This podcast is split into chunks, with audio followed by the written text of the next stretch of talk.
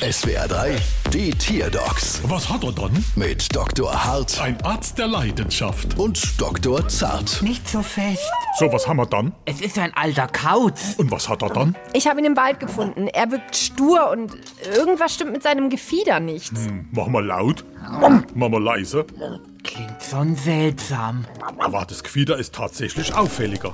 Wieso? Ah ja, guck mal, von außen wirkt's grün, aber wenn du die fettere lupst, dann ist er drunter schwarz. Fast wie bei einem Chamäleon. Letzte Woche haben wir einen Chameleon Dog gehabt mit Burnout. Wieso denn das? Es hat eine Woche ohne Unterbrechung vorm Farbfernsehen gesessen. Also jetzt noch einmal zum Kauz. Hättest du schon mal mit Flashknepp probiert? Gib ihm Fleesknepp und er kaut. Aus!